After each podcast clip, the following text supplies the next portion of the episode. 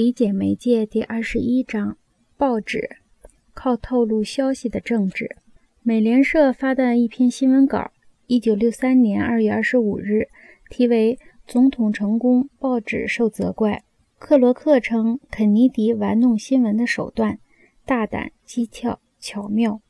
有人援引阿瑟·克罗克的话说：“主要的责任落在印刷品和电子程序上。”这句话似乎是历史应受责难的翻版。不过，正是电力传输的信息立竿见影的效果，才使人在发送和经营新闻中有必要故意提出一个富有艺术性的目标。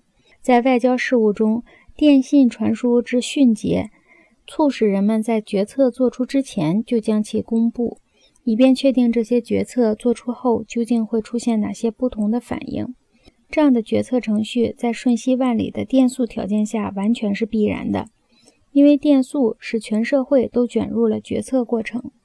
这样的程序使老报人感到震惊，因为他废弃了任何确定的观点。随着信息运动速度的增加，政治变化的趋向是逐渐偏离民选代表的政治，走向全民立即卷入中央决策行为的政治。相反，较慢的信息速度使选民代表政治成为强制性的决策。和选民代表政治相联系的是代表公众利益的各种阶层的观点。这些观点提出来，供其余社会成员加工和考虑，是意料之中的事情。电速引入这样的代表机构之中后，这个快要过时的机构只有靠欺骗和权宜之计才能运转。这些欺骗和权宜之计。使观察家觉得是对既定机构原有目标和宗旨的无耻背叛。